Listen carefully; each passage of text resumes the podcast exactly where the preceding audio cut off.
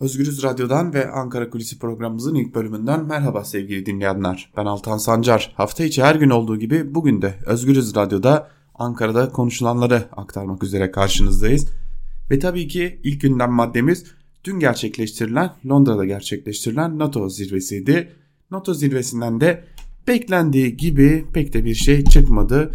Nasıl diye soracak olursanız Muhalefetin tabiriyle anlatacak olursak Türkiye'nin artık yeni bir diplomasi yolu var. Bu da krizleri öteleme, çözüm bulunamayan krizlerin demagojisini yapma şeklinde. Dün gerçekleştirilen NATO zirvesinde önemli konular ele alınacaktı. Türkiye'nin batıda dahil olduğu ittifaklar içerisinde en dikkat çekici olanlarından biri elbette ki NATO. Zira Türkiye tam anlamıyla temsiliyet bulabildi ve tabi tam anlamıyla da karar verme organlarının içerisinde yer alabildiği bir yerde NATO'da ve NATO'dan yine bir sonuç çıkmadı, krizden bir sonuç çıkmadı. Tabi bu konuyu hemen muhalefet temsilcileriyle görüştük. Muhalefet temsilcileri bu konuda neler düşünüyor noktasında görüşlerini almak istedik. Muhalefet temsilcilerinin birleştiği nokta şu. Türkiye artık kriz üreten noktada ve aynı zamanda krizleri çözemediği için de krizleri öteleyen bir noktada Biliyorsunuz Barış Pınar Harekatı gerçekleştirildiğinde Batı ile olan ilişkiler ciddi bir şekilde zedelenmişti ve bu ciddi şekilde zedelenmeler ardı ardına gerçekleştirilen görüşmelerle çözülmeye çalışılmıştı. Hem batılı ülkelerle başta Avrupa ülkeleri olmak üzere birçok ülkeyle görüşülmüştü. Yine bununla birlikte Amerika Birleşik Devletleri ile ise çok başka krizler yaşanmıştı. Mektup krizinden tutalım Cumhurbaşkanı Erdoğan'ın ABD'ye gidişine kadar yaşanan birçok kriz aslında ABD gidiş ile çözülecek şeklinde yorumlanmıştı ancak dönüş pek de öyle olmadı. Cumhurbaşkanı Erdoğan Amerika Birleşik Devletleri'nde Cumhuriyetçi ve Demokrat senatörlerle tartışmıştı. Hatta senatörler Cumhurbaşkanı Erdoğan'la tartışmışlardı ve tabi dönüşte sadece Ermeni soykırımını tanıyan yasa tasarısı Cumhuriyetçi senatör Lindsey Graham tarafından engellenmişti ancak bu tek seferlik bir engellemeydi. Bunun üzerine çıkılmamıştı. Şimdi bir de NATO krizi eklendi. Cumhurbaşkanı Erdoğan NATO zirvesine giderken aslında Türkiye'nin cebinde YPG'yi terör örgütü olarak tanıma noktasında NATO'dan ciddi bir beklenti vardı. Tabi bu beklenti karşılığını bulmadı. Hatta Fransa Cumhurbaşkanı Emmanuel Macron yaptığı açıklamada da bu noktada Türkiye'nin Türkiye'nin beklentileriyle farklı düşündüklerinin altını çizmişti. Amerika'dan da böylesi bir beklenti vardı ve olmamıştı. Şimdi gelinen noktada NATO Türkiye'nin güvenlik noktasındaki beklentilerini karşılayamıyor. Bu karşılanmadığı için de Türkiye'de Polonya ve Baltık ülkeleri noktasındaki güvenlik strateji belgesini onaylamıyor ve böylelikle NATO içerisinde dikkat çeken bir kriz var. Tabi bu bir yanı bir diğer yanı da NATO içerisindeki kendi krizleriydi. Tabi tüm bunlardan nereye varıldı hangi sonuçlar çıktı diye baktığımızda görüyoruz ki Türkiye dış politikası artık krizleri öteleme ve krizleri en azından futbol tabiriyle söyleyecek olursak top çevirme şeklinde kurtarma derdinde. Tabi bunlar muhalefetin görüşleri. Muhalefet partileri artık Türkiye'nin bir biçimde krizleri çözme noktasında ciddi sorunlar yaşadığının altını çiziyorlar. Tabi bir diğer nokta ise yine dün yapılan görüşmelerle dikkat çekilen bir diğer noktaydı. Bunu da uluslararası ilişkiler noktasında birkaç uzmanla görüştüğümüzde tamamı bizlere aynı bilgileri aktardılar. Türkiye'nin yarattığı, Batı ile yarattığı suni gerilimler noktasında artık tam anlamıyla karşıdan cevap gelme noktasına gelinmiş durumda. Biliyorsunuz Türkiye özellikle Suriyeli mülteciler konusunda yine YPG ya da Demokratik Suriye güçleriyle batılı ülkelerin ilişkileri noktasında çok sert eleştirilerde bulunuyordu. Bu eleştirilere ek olarak Cumhurbaşkanı Erdoğan sıklıkla batılı ülkelere kapıları açarız, mültecileri göndeririz şeklinde açıklamalarda bulunuyordu. Tabi bir de buna ek olarak IŞİD'li tutukluların ya da hükümlülerin vatandaşı oldukları ülkelere iade süreçleri başlatılmıştı. Hatta dün NATO zirvesi devam ederken hatta NATO zirvesinde Cumhurbaşkanı Erdoğan Almanya şansölyesi Angela Merkel ile de görüşürken dörtlü zirvede 5 IŞİD'li Almanya'ya sınır dışı edildi. Geldiğimiz noktada Avrupa'nın da Türkiye'nin bu tarz yaklaşımlarına karşı artık gerilim politikasına gerilimle cevap verme noktasına geldiğini görüyoruz. Daha önce yapılan açıklamalarda sıklıkla batılı ülkelerin Türkiye'yi alttan alma, krizi öteleme noktasını tercih ettiklerini görüyorduk. Ancak bugün gelinen aşamada artık Türkiye batılı ülkelerden yapılan gerilim yüklü açıklamalara gerilim yüklü cevaplar almaya başladı. Bu da gösteriyor ki Türkiye ve batı ülkeleri arasında gerilim biraz daha yükselecek ve artık karşılıklı tırnak içerisinde söyleyecek olursak tehditler dönemine geçilmiş durumda. Tabi bu Türkiye'nin içine iç politikasına ne götürür ne getirir bunu da tartışmak gerekecek. Zira biliyoruz artık çok yaklaştık. En fazla 10 gün içerisinde Ahmet Davutoğlu partisini ilan edecek. Aralık ayının sonuna doğru da Ali Babacan'ın partisini ilan etmesini bekliyoruz. Bu önemli bir gelişme AKP içerisinden ortaya çıkacak. İki yeni siyasi partiden bahsediyoruz. AKP'nin taban kaybetmeye başladığı, tabanını konsolide edemediği bir dönemden bahsediyoruz. Peki suni gerilimler ile milliyetçi tabana oynamaya çalışan Adalet ve Kalkınma Partisi elindeki bu kozu da kaybederse ne yapacak sorusu akıllara geliyor. Muhalefetin bu soruya cevabı var aslında. Muhalefet temsilcileri AKP elindeki gerilim politikalarını kaybettikçe, dış politikadaki gerilim hamlelerini kaybettikçe iç politikada daha fazla gerilim yaratmak üzere muhalefete yönelecek. Muhalefet olarak bunun farkındayız ve bunun hazırlığı içerisindeyiz şeklinde dönüşler aldık muhalefet temsilcilerinden. Peki bunlar ne olabilir sorularına baktığımızda ise özellikle AKP'nin yerel yönetimler noktasında çeşitli sert hamlelere girişmesini bekliyor muhalefet temsilcileri.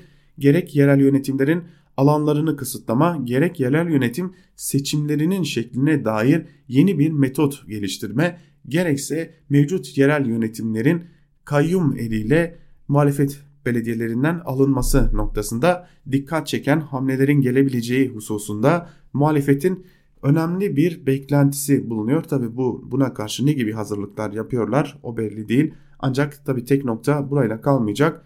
Yoğun bir şekilde muhalefete baskının sadece yerel yönetimlerde kalmayacağı, bunun bir biçimde basın yoluyla hedef gösterme, basın yoluyla soğutma şeklinde devam edeceğini belirtiyor muhalefet temsilcileri. Yine muhalefete dönük baskılar artacak. Bunu bekliyorlar ve yine artan ekonomik kriz nedeniyle Adalet ve Kalkınma Partisi hükümetinin yine Milliyetçi Hareket Partisi ile birlikte ekonomik krize karşı geliştirilen söylemler içinde sert önlemler alabileceğinin altını çiziyorlar ve Adalet ve Kalkınma Partisi için özellikle Cumhuriyet Halk Partisi'nden bir yetkili artık tam anlamıyla lale devri yaşamaya hevesliler. Tam anlamıyla yandaşlarını besleme ve küçük çapta büyütme operasyonları içerisindeler. Bu AKP'nin en zor dönemi ve bu dönem içerisinde AKP'den her türlü hamle beklenebilir yorumunu yapıyor. Bu yorum ne kadar gerçekçi ne kadar değil. Gerçekten de tıpkı Lale devrinde olduğu gibi sadece küçük bir zümrenin içerisinde mi dönecek artık yönetim, para bunu da çok yakında izlemeye devam edeceğiz. Tabi bunun emarelerinin olduğunu da söylemeden geçmeyelim ve ilk bölümü burada noktalayalım. İkinci bölümde gazete manşetleri ve günün öne çıkan yorumlarıyla karşınızda olmayı sürdüreceğiz. Özgürüz Radyo'dan ayrılmayın. Ankara Kulisi'nin ikinci bölümünde gazete manşetleri ve günün öne çıkan yorumlarıyla sizlerle olacağız. Ve sizleri çok bekletmeden gazete manşetleriyle başlayalım. İlk olarak gazete manşetlerinde Yeni Yaşam gazetesine göz atalım. Yeni Yaşam gazetesinin bugünkü manşetinde yorumsuz sözleri yer alıyor. Manşetin ayrıntıları ise şöyle. Tel Rifat'ta TSK ve ÖSO'nun top atışları sonucu 8'i çocuk 10 kişinin katledilmesi uluslararası kuruluşlarca doğrulandı. Gelen görüntüler 8 yıl önce Roboski'de yaşanan katliamı hatırlattı. Türkiye'nin ABD ve Rusya ile yaptığı mütabakatlara rağmen Türk Silahlı Kuvvetleri ve Özgür Suriye ordusunun Kuzey Suriye kentlerine yönelik saldırıları sürüyor. Önceki gün Tel yönelik top atışları yapılırken Türk Silahlı Kuvvetleri mevzilerinden ateşlendiği belirtilen top mermileri bir ilkokulun yakınlarına isabet etti. Londra merkezli Suriye İnsan Hakları Gözlemevi saldırıda 8'i çocuk 10 sivilin yaşamını yitirdiğini duyurdu. Suriye İnsan Hakları Gözlemevi kurucusu Rahmi Abdurrahman da sivil ölüm, ölümlerin bölgelerde hedef alındığını belirterek saldırıda ölenlerin çoğunun Afrin göçmeni aileler olduğunu kaydetti. MPA ajansına konuşan bir çocuk sokakta oynarken gerçekleşen patlamada arkadaşlarının öldüğünü söyledi. Birleşmiş Milletler Çocuklara Yardım Fonu da çocukların hedef alınmasına sert tepki göstererek şok edici olarak değerlendirdi. Evet, Türkiye'de pek görülmese de geçtiğimiz günlerde 8'i çocuk, 10 sivil bombardıman sonucu Kuzey Suriye'de hayatını kaybetti. Yine çift haneli başlıklı bir diğer haberi aktaralım. Hükümetin enflasyon başarısı sadece bir ay sürdü.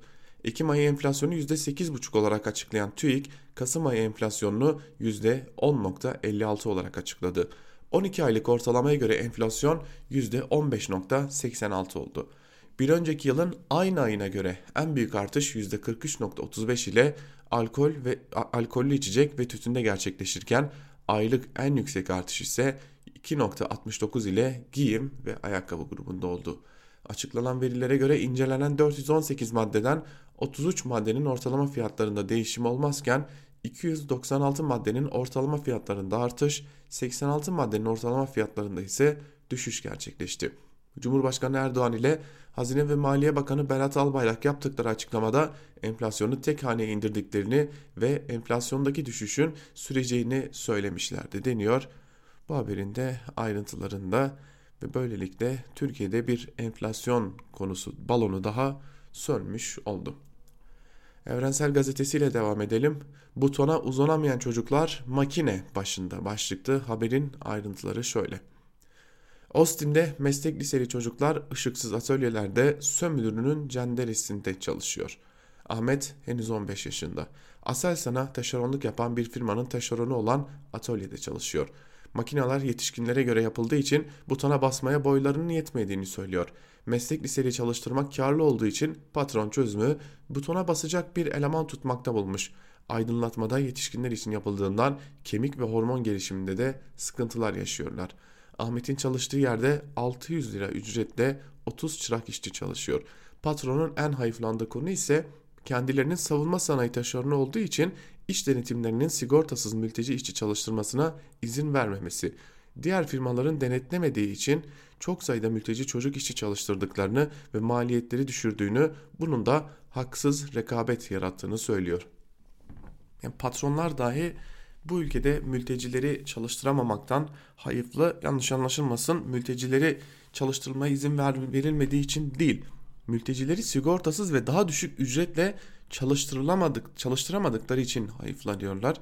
Şimdi hal böyle olunca neler oluyor diye soracaksınız belki de mülteciler böyle sömürü düzeni içerisinde çalışıyor ya da çalışmak istemiyor. Çalışmak istemeyen mülteciler de şimdi son günlerde son zamanlarda özellikle ortaya çıkan bambaşka bir durum var. Mültecileri dilenciliğe teşvik eden ve bir şekilde mültecileri ellerinde tutup dilendiren gruplar ortaya çıkmaya başladı.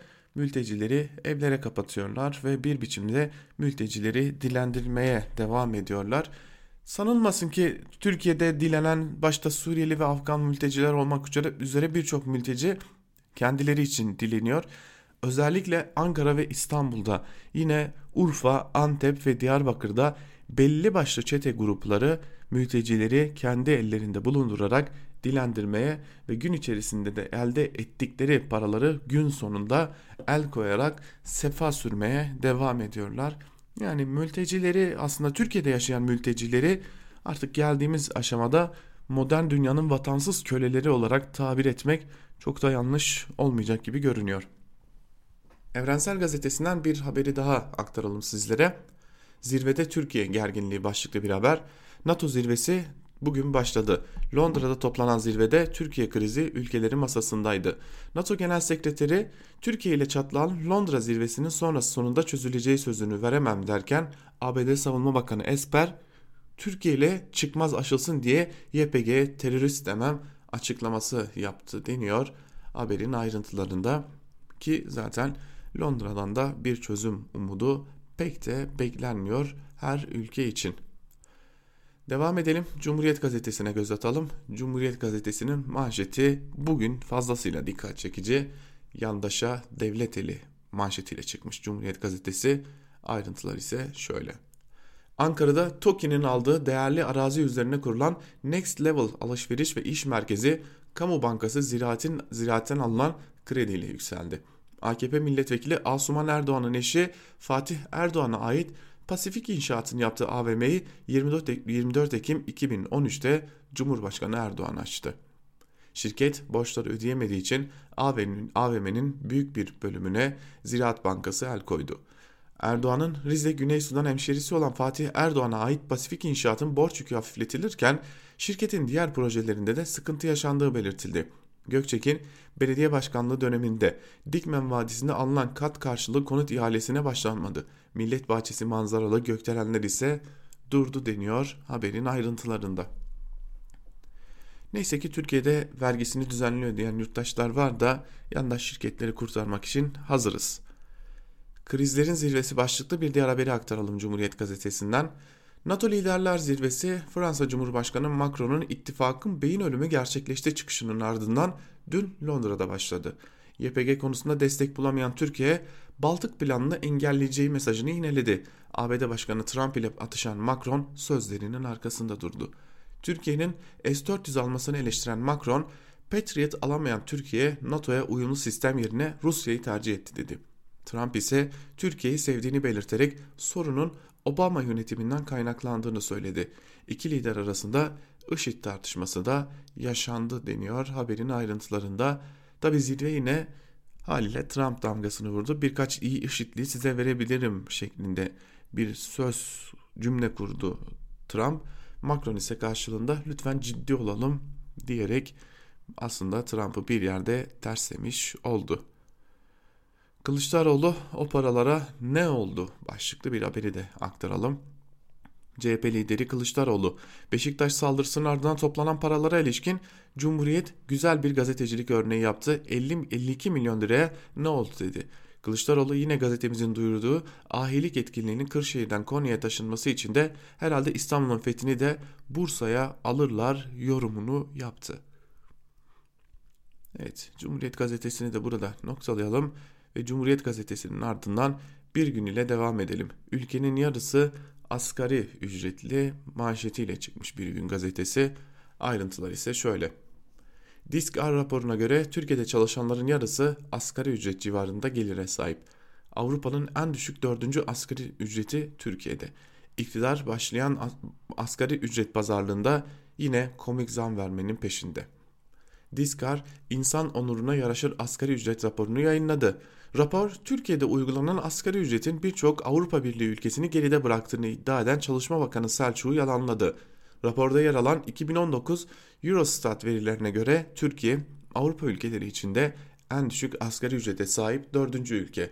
Daha da önemlisi Türkiye'de asgari ücret neredeyse ortalama ücret haline geldi. Türkiye'de 10 milyon işçi asgari ücret civarında çalışıyor. Rapora göre asgari ücret hane halkı ortalama gelirine yaklaşıyor. TÜİK verilerine göre 2006 yılında aylık hane, hane halkı ferdi ücret ve maaş geliri asgari ücretin yaklaşık 2 katıydı. 2018'de bu gelir asgari ücretin 1.56 katına geriledi. Ortalama ücretler asgari ücretten daha az arttı ve giderek daha fazla işçi asgari ücrete yakın düzeylerdeki ücretlerle çalışmak zorunda kaldı deniyor haberin ayrıntılarında. Tabi Türkiye ve asgari ücret deyince akıllara gelen başka bir durum daha var. Türkiye'de sıklıkla e, özellikle kamudaki ya da özel sektördeki işçilerden çok pardon kamu yerine özel sektör diyecektik. Özel sektördeki işçilerde şöylesi bir sıkıntı var. Eğer işçi 3000 lira dahi maaş alıyorsa hatta 3500-4000 lira dahi maaş alıyorsa sıklıkla işçinin sigortası asgari ücret üzerinden yatırılıyor ki bunu geçtiğimiz günlerde CHP lideri Kemal Kılıçdaroğlu da Maltepe Ekonomi Forumu'nda dile getirdi.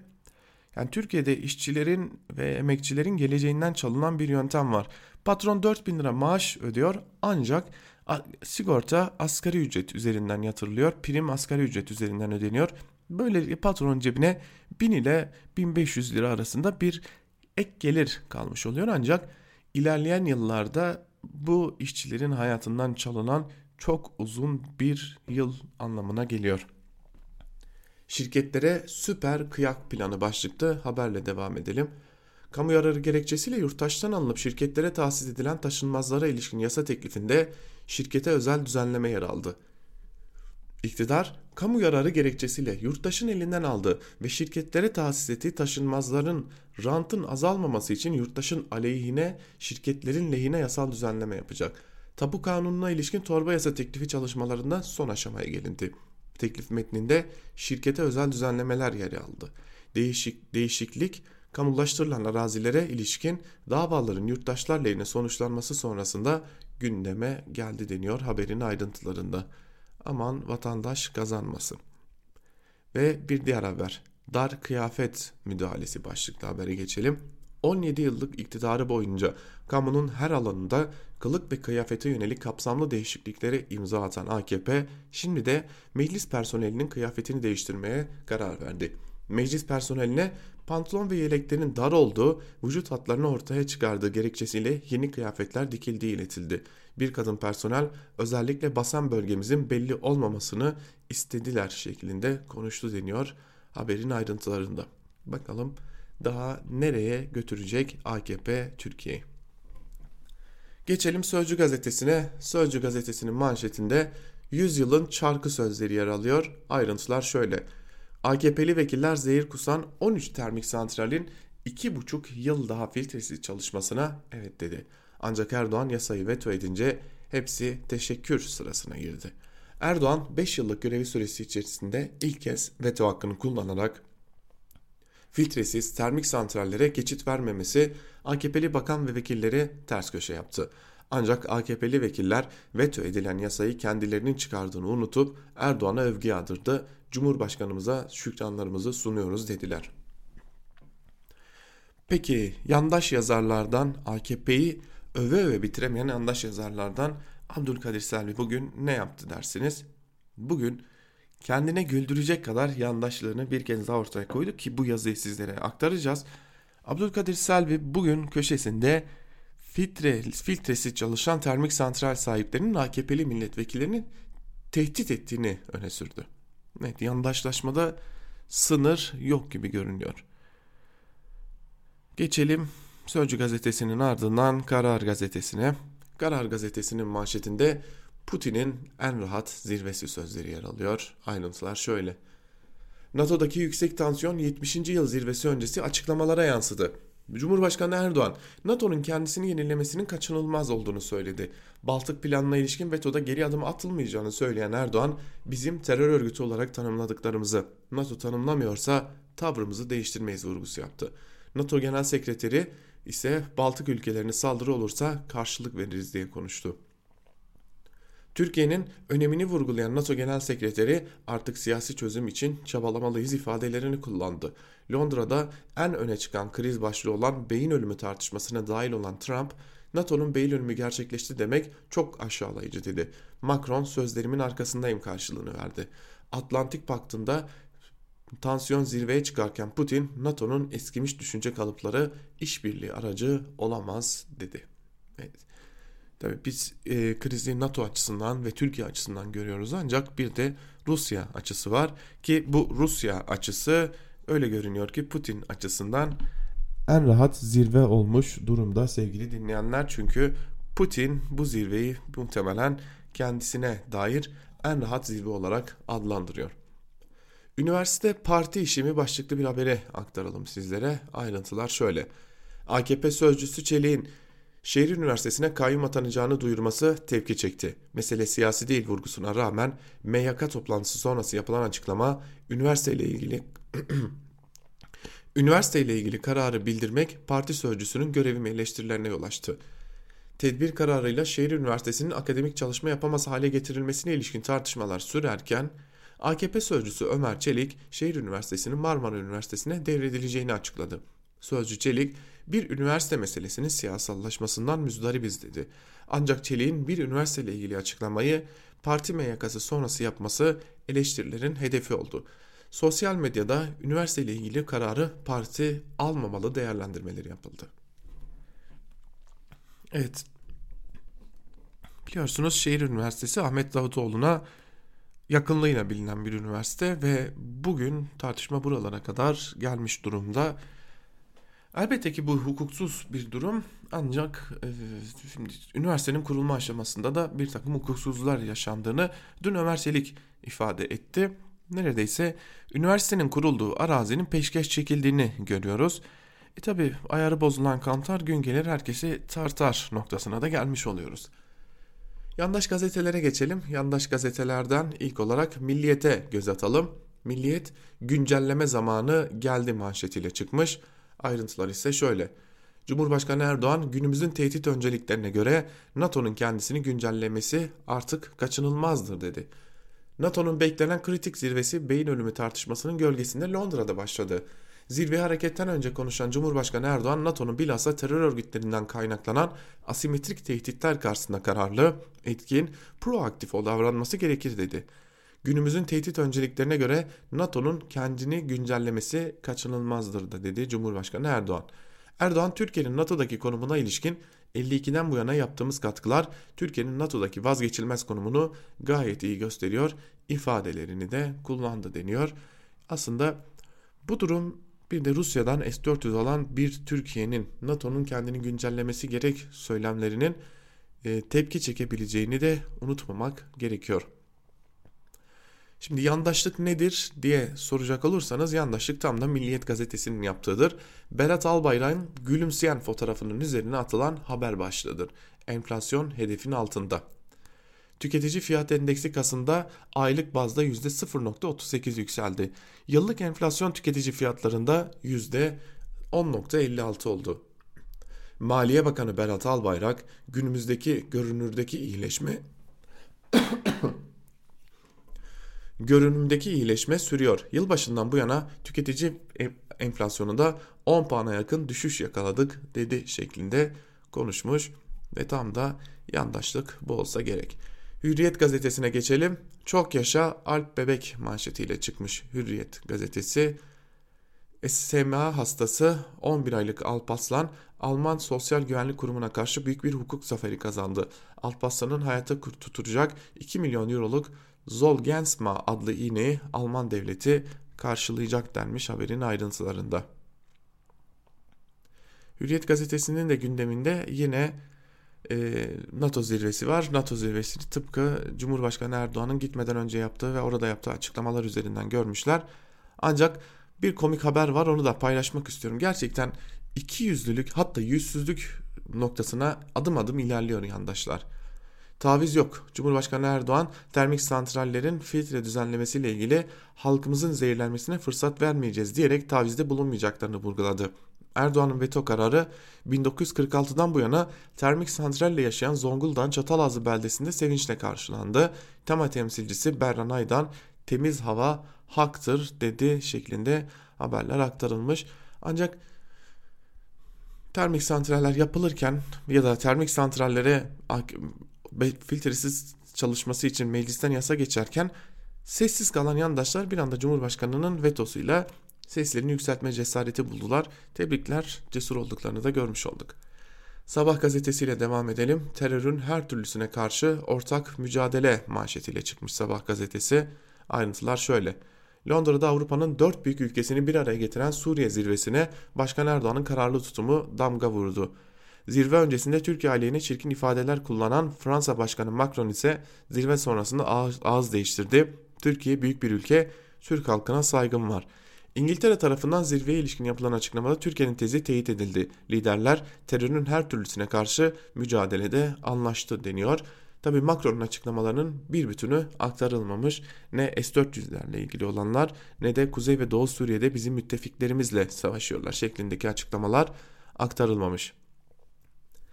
Enflasyon hedefin de altında kalacak başlığıyla yeni açıklanan enflasyon rakamlarını ki yükselen yeniden çift haneye yükselen enflasyon rakamlarını çarpıtma çabası da devam etmiş Sabah gazetesinde de. Hemen Star gazetesine göz atalım.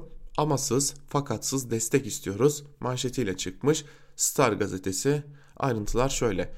Başkan Erdoğan terörle mücadele ve güç göçün önlenmesinde kritik roller üstlenen Türkiye'nin yalnız bırakıldığını söyledi. Müttefiklerimizden maruz kaldığımız saldırılara karşı çok güçlü bir dayanışma bekliyoruz. Yine Cumhurbaşkanı Erdoğan'ın diğer gazetelerden de aktardığımız ayrıntıları aktarılmış haberin ayrıntılarında.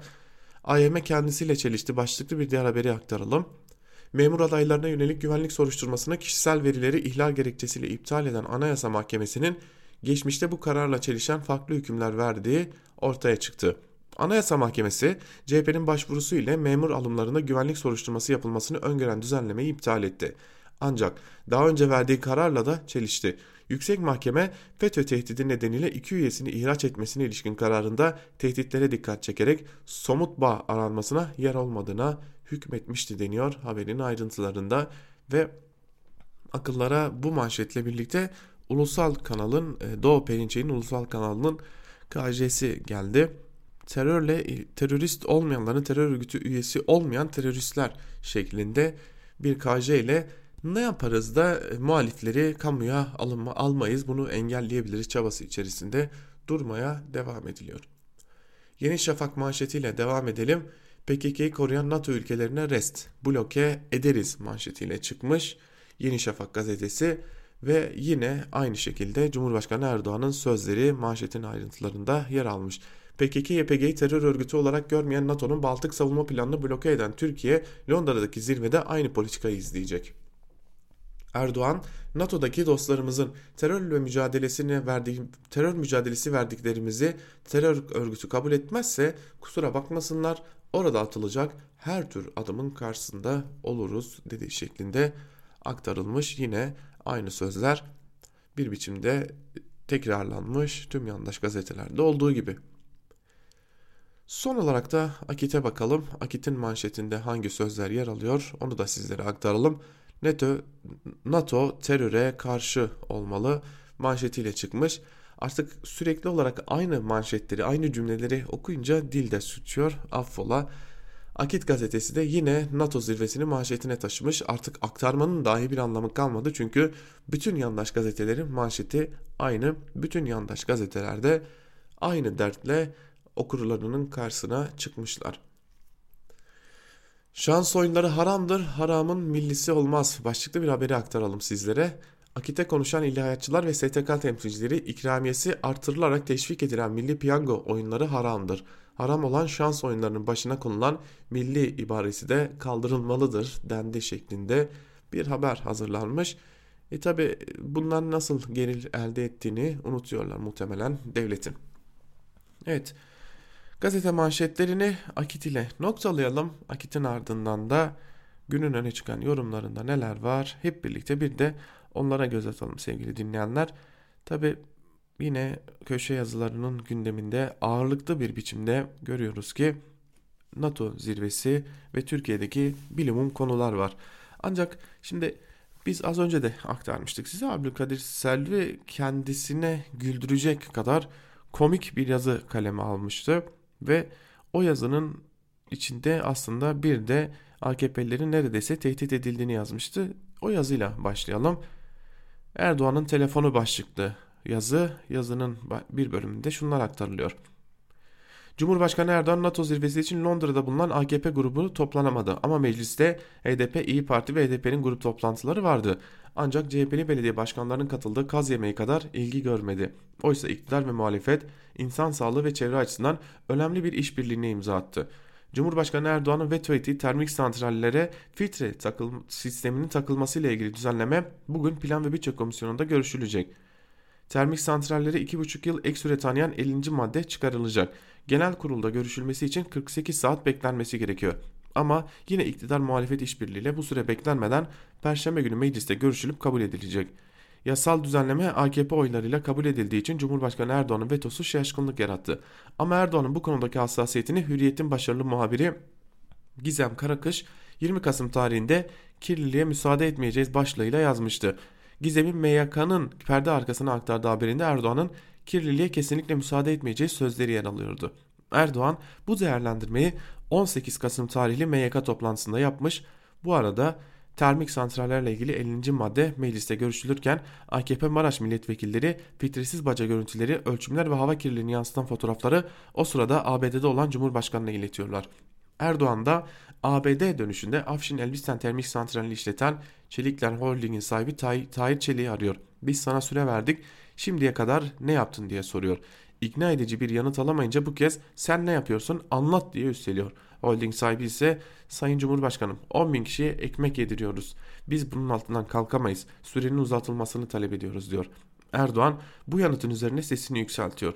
Süre uzatımına rağmen sen hiçbir şey yapmamışsın diye çıkışıyor. Erdoğan'ın sertleşmesi üzerine holding sahibi o zaman ben bırakayım diyor. Erdoğan da ben sana onu demiyorum ne yapsın onu soruyorum dedikten sonra telefonu kapatıyor. Süre uzatımı konusu AKP grup yönetiminde de ele alınıyor. Süre uzatımına sıcak bakılmıyor. Şimdiye kadar yapılmamış şimdi de yapılamaz deniliyor. Bu süreçte termik santrallerin işletmecileri uzlaşmaz, uzlaşmaz bir tutum içine giriyor.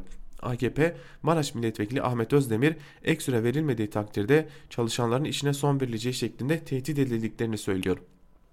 CHP Maraş Milletvekili Ali Öztunç, beni AKP Milletvekili Ahmet Özdemir'i tehdit ediyorlar diyor. Termik santrali işleten Çelikler Holding'in sahibi Tahir Çelik'le de konuştum. Tehdit iddiasını reddetti. Baca gazları ile ilgili filtre sistemini çok hızlı bir şekilde yapacağız dedi şeklinde aktarılmış yazının bir bölümü. Şahsen gazetecilikte çok uzun bir kariyerim yok. Yaklaşık 8 yıldır gazetecilik yapıyorum.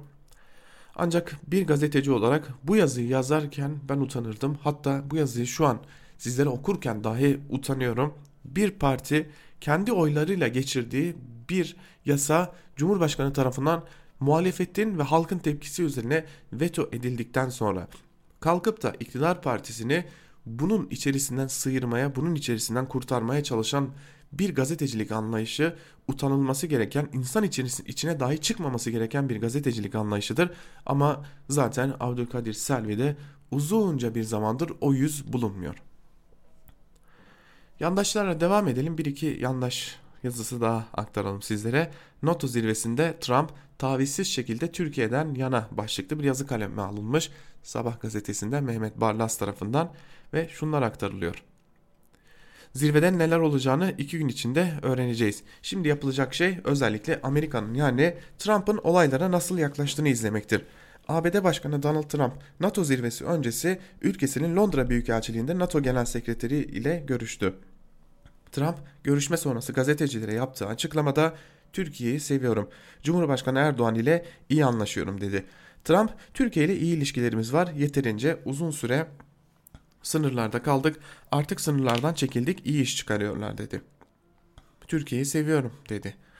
Bağlede operasyonu ile ilgili olarak da Trump Türkiye'yi seviyorum Erdoğan ile çok iyi anlaşıyoruz derken F-35'ler hakkında da konuştu. Trump, Türkiye milyarlarca dolar değerinde F-35 savaş uçakları aldı. Eğer biz vermeyi reddedersek başka yerler arayacaklardır ifadesini kullandı. Türkiye'nin geçmişte ABD'den çeşitli silahlar almak istediğini belirten Trump, Obama yönetiminin buna engel olduğunu ve o nedenle de Ankara'nın Rusya'dan silah aldığını kaydetti. Trump Suriye işgali sonrası Türkiye hala NATO üyesi olmalı mı şeklindeki bir soruya ise bu müttefikler arasında tartışılmalı yanıtını verdi. Donald Trump NATO'nun beyin ölümünün gerçekleştiğini söyleyen Fransa Cumhurbaşkanı Macron'a da tepki gösterdi diyor.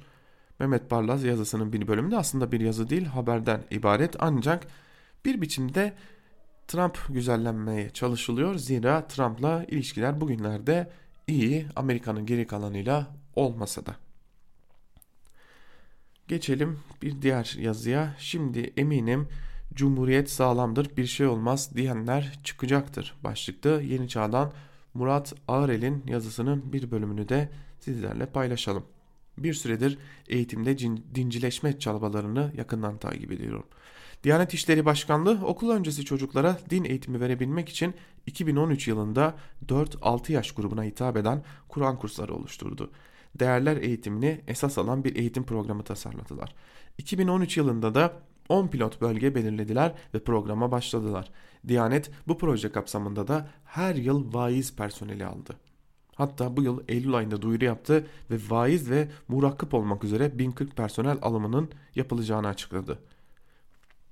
Milli Eğitim Bakanlığı'nın TÜGVA, TÜRGEV, Ensar gibi vakıflar ve derneklerle imzaladığı protokoller, müftülekler ve Diyanet İşleri Başkanlığı üzerinden de yaşama geçiriliyor. Bırakın mahkeme yeteneği oluşmasını daha altını dahi silemeyen çocuklardan bahsediyoruz. Bu çocuklara Kur'an eğitimi veriliyor ve tüm ülkeye yayılması için de hazırlık yapılıyor. Okula Kur'an eğitimi verecek kişiyi belirleyecek olan kişi de müftü oluyor. güncellenmesi gereken İslam'dan harfiyen uyulması gereken hayatımızın merkezine dinin hükümlerini yerleştirmesi gereken İslam'a doğru gidiyoruz. Bu bir sonuçtur. Bunu söyleyen bir din görevlisi olsa en fazla eleştirip ancak bunları söyleyen bir cumhurbaşkanı olunca işin rengi değişiyor. Bu açıklama kabul edilemez. Bu açıkça Cumhuriyet'in laiklik ilkesine aykırıdır. Laiklik herhangi bir cemaatin, tarikatın, inancın devlete hakimiyetine izin verilmemesi demek olduğu gibi aynı zamanda her türlü inancın da güvencesidir.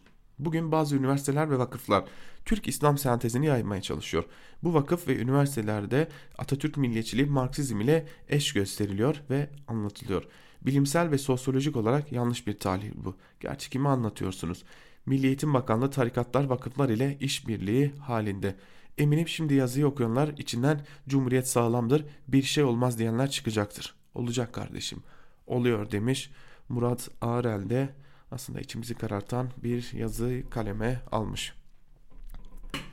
Devam edelim yine köşe yazılarıyla devam edelim. Çiğdem Toker Sözcü gazetesinden Çiğdem Toker'le Ah şu sermaye başlıklı yazının bir bölümünü sizlerle paylaşalım. AKP'li vekillerin kanun teklifine teklifi haline getirdikleri, kabulü için kulis yaptıkları, genel kurulu salonunda elini kaldırdıkları kanunu onaylamayıp geri gönderen Cumhurbaşkanı. Halbuki o düzenlemenin Cumhurbaşkanı'na rağmen hazırlanıp meclise gelmesine imkan ve ihtimal yoktu. Artık meclise yönelik meslek örgütlerinin ve daracık bir alanda risk alarak hakikatin sesini yükselten gazeteciliğin etkisi mi? Yoksa başından bu yana planlanmış, planlanmış, kurgusu yapılmış, günün sonunda artık oy desteği azaldığı konuşulan Cumhurbaşkanı'na seçmenin nezdinde onları çok düşünüyor görüntüsü vermeye dönük bir siyasi taktik mi bilinmez. Ama ortada hayli gülünç bir durum olduğu açık. AKP milletvekilleri hazırlayıp el kaldırdıkları kanunu Cumhurbaşkanı geri çevirdi diye minnettarlar. Sanırsınız yasayı CHP hazırlamış, genel kurulda AKP'liler yokken CHP'lerin oylarıyla kabul edilmiş ve korkunç hatayı Cumhurbaşkanı fark edip geri çevirmiş. İyi kötü işleyen parlamenter sistem zamanında bir yasanın Cumhurbaşkanı tarafından vetosu halinde ya o zamanki köşkten gelen eleştiriler de olsun değişiklik yapılırdı ya da virgülüne dokunmadan aynen gönderilirdi. Bu durumda Cumhurbaşkanı'nın ikinci kez veto hakkı olmadığından yasa yürürlüğe girerdi. Şimdi manzara biraz tuhaf. İlk vetodan sonra termik santrallerle kirletme iznini 2,5 yıl uzatan yasanın metinden çıkarılması düşünülüyormuş. Bu durumda yürürlükteki maddenin geçerli olduğunu kabul edeceğiz.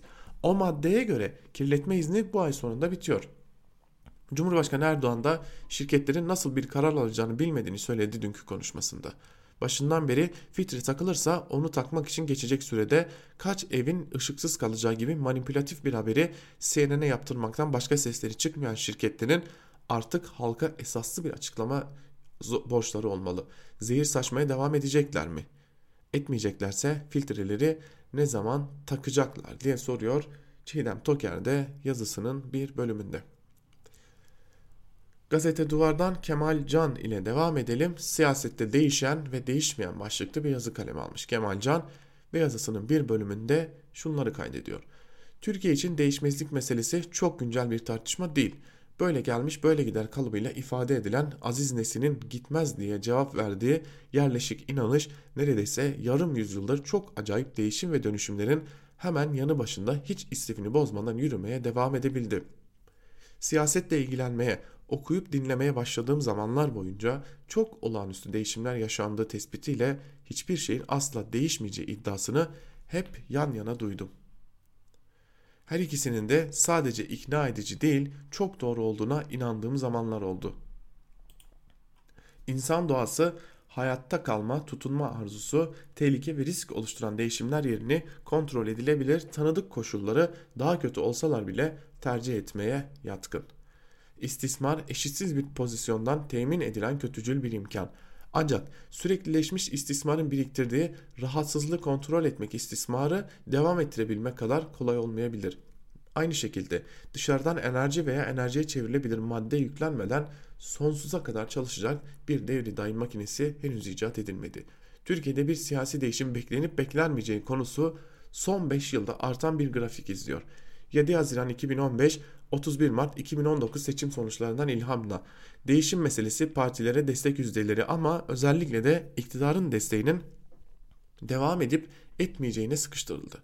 Meşruiyet ve güç kaynağı olarak seçimleri kullanan iktidar bir yandan her seçimi bir motivasyon hamlesine çevirmeye çalışan muhalefet diğer yandan bu süreci besledi. Hem hızlı veya kaçınılmaz bir değişime ihtimalli hem de değişimin zor olduğu tezi yine yakın aralarla birlikte koşuyor. Şimdi yeni partilerin ortaya çıkmasıyla nelerin değişebileceği üzerine çok tartışılıyor. Yavaş yavaş ortaya çıkan rakamlar önemli hareketlenme yaratacak bir potansiyel olduğunu gösteriyor. Fakat bu ilk görüntünün ardından kadim tartışma yine gündemi işgal ediyor. Tam da Erdoğan gider mi? Bunun biraz dışına çıkacak çıkarak tabloya bakmak denildiğinde aynılık perdesinin arkasında daha farklı bir resim görünüyor. Aynı olmadığını söylersek ki böyle söyleyecek olan bulmak iktidar çevrelerinde bile kolay değil, sayısal denkliğin hiç önemi kalmıyor. İster nicelik ister niteliksel bir değişimi ölçmekten bahsediyor olalım, değişimi hangi parlamenterlerle ve neye göre tarif ettiğimiz sonucu tamamen değiştiriyor.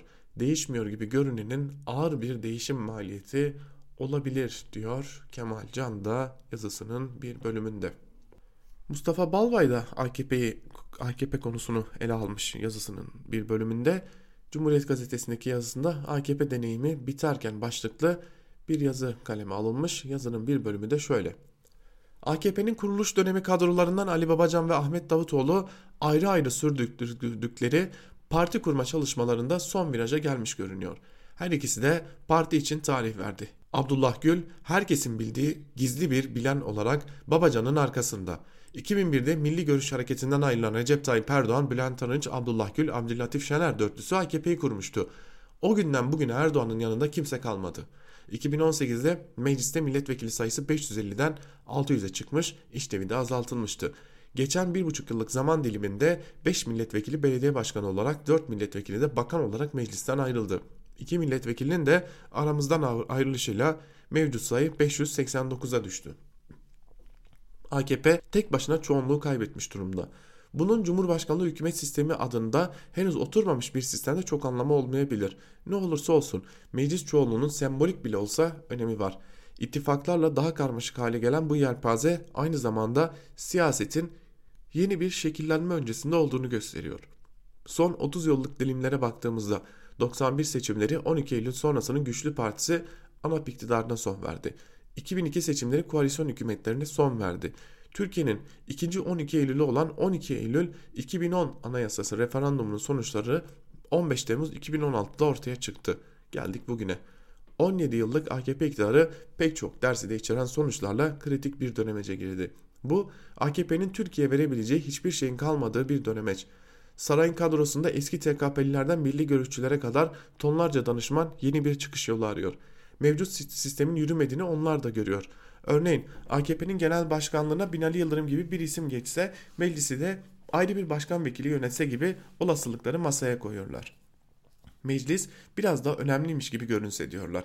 Ne tür önlemler düşünülürse düşünülsün AKP yapısında umut yenilemek zor.